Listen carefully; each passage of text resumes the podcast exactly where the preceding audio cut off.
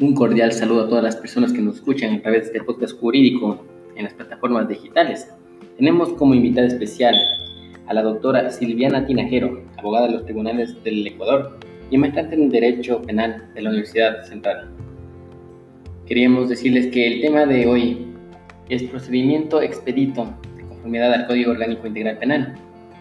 La profesional a la que hemos invitado es de gran nivel y es una amiga muy apreciada. Esperamos que disfruten del contenido y compartan.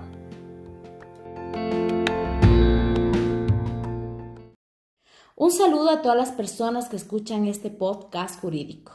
Yo voy a hablar sobre el procedimiento expedito. Este procedimiento nace con el Código Orgánico Integral Penal en la búsqueda de resolver las infracciones contravencionales de una manera ágil, obviando los trámites y diligencias que únicamente dilataban la tramitación de un proceso, complicando el mismo y convirtiéndole en un verdadero averno para los usuarios.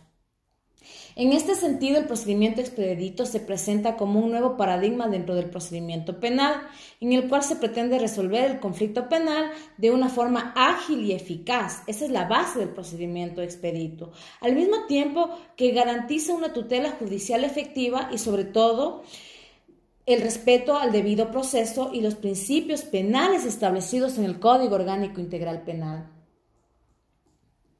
El procedimiento expedito está concebido como una alternativa sumarísima de juzgamiento a las contravenciones. En este sentido, lo que se pretende es agilitar la administración de justicia mediante la aplicación directa de algunos principios constantes en el Código Orgánico Integral Penal principalmente los que están establecidos en el artículo 5 del cuerpo legal ya mencionado sobre todo en el numeral 11, en el numeral 12 y en el numeral 13. Estos son el principio de oralidad, concentración y contradicción.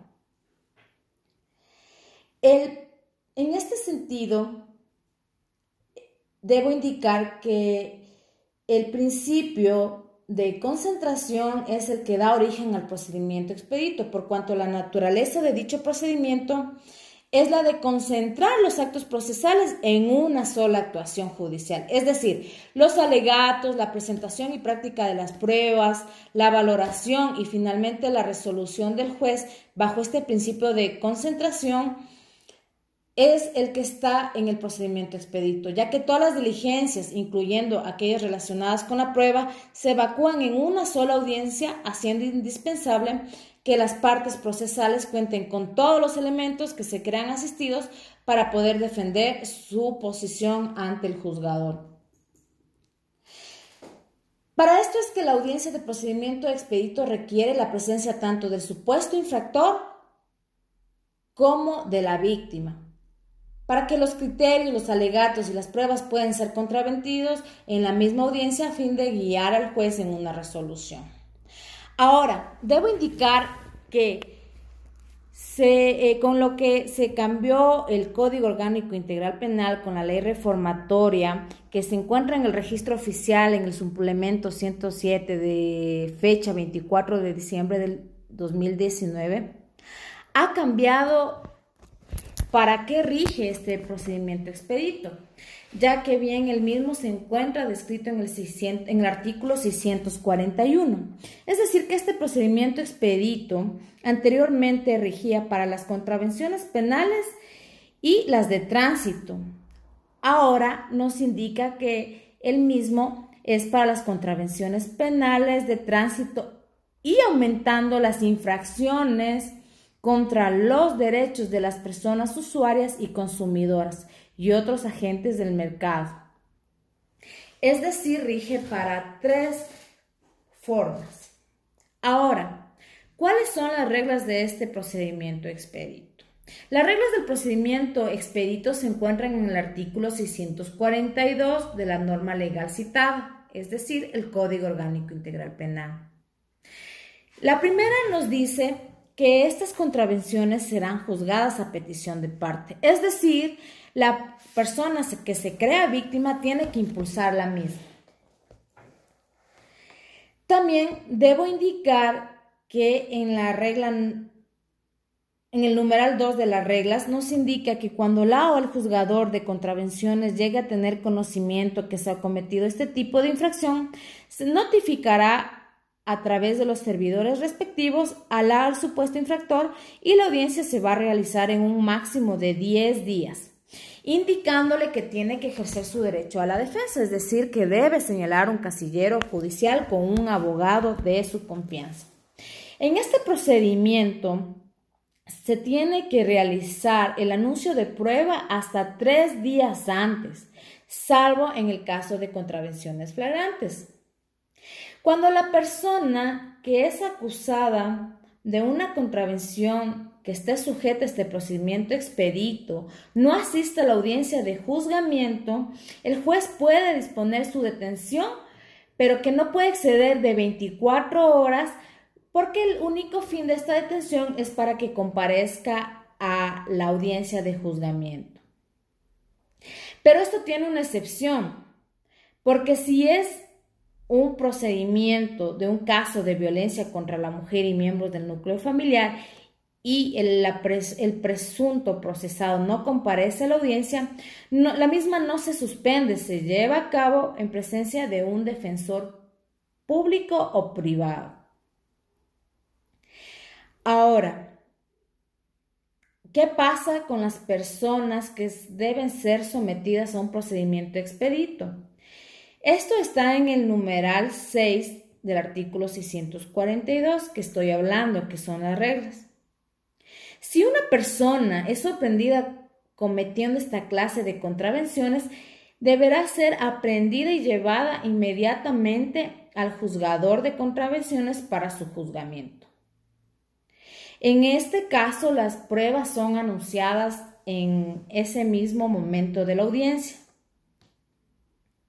Ahora, ¿qué pasa si es que el juez encuentra en la audiencia que no se está hablando de una contravención, sino de un delito? En ese caso, el juez debe inhibirse y debe enviar el expediente a fiscalía para que inicie la investigación. El juez en este tipo de procedimientos, ya que la esencia es que sea un proceso rápido, debe y está obligado a rechazar de plano todo incidente que tienda a retardar la sustanciación del proceso. La sentencia dictada en esta audiencia, de acuerdo con las reglas de este código, es de condeno ratificatoria de inocencia y la misma puede ser apelada ante las o los juzgadores de la Corte Provincial. Para entender un poco mejor lo que son las reglas del procedimiento expedito, lo haré con un ejemplo. ¿Qué pasa cuando una persona maneja en un estado de embriaguez? En ese momento es llevada, detenida bajo es detenida y llevada ante un juzgador, pasando obviamente por lo que nos pide el debido proceso, es decir, que le lean sus derechos, es decir, que le hagan una valoración médica. En ese momento que se encuentra ante el juzgador, de conformidad a el código que nos manejamos el día de hoy, estaríamos frente a un procedimiento expedito. En esa audiencia, se presenta el agente de tránsito que detuvo a la persona, al presunto infractor, y, la, y el presunto infractor con su abogado de confianza, en el cual se reproduce en ese momento, después de la calificación de flagrancia, se reproducen las pruebas que las dos partes se encuentran asistido. Es así que normalmente el agente sabe indicar el video que se le toma al presunto infractor, cuando lo detienen. Asimismo, el presunto infractor puede alegar contra las pruebas que hace el agente a través de su defensa técnica y presentar pruebas, por ejemplo, de que él estaba conduciendo con otras personas o que no el vehículo no estaba en circulación. El juez en ese momento debe evacuar y en ese momento debe evacuar las pruebas y en ese momento también tiene que dictaminar una sentencia. El procedimiento expedito nos trae nuevos cambios y es importante resaltar dos con la nueva reforma al Código Orgánico Integral Penal.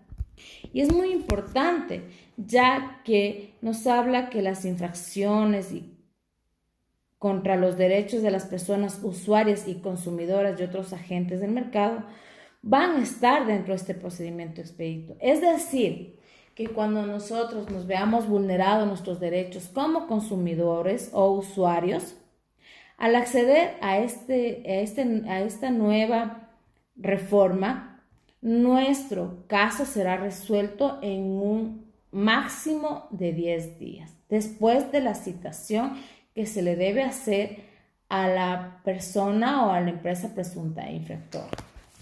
Hasta aquí les agradezco muchísimo y estamos a las órdenes por cualquier consulta que ustedes necesiten.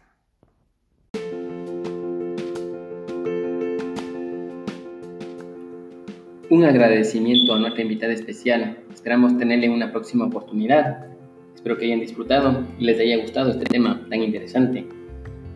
Hasta una próxima oportunidad. No se olviden de compartir y seguir al podcast jurídico. Muchas gracias.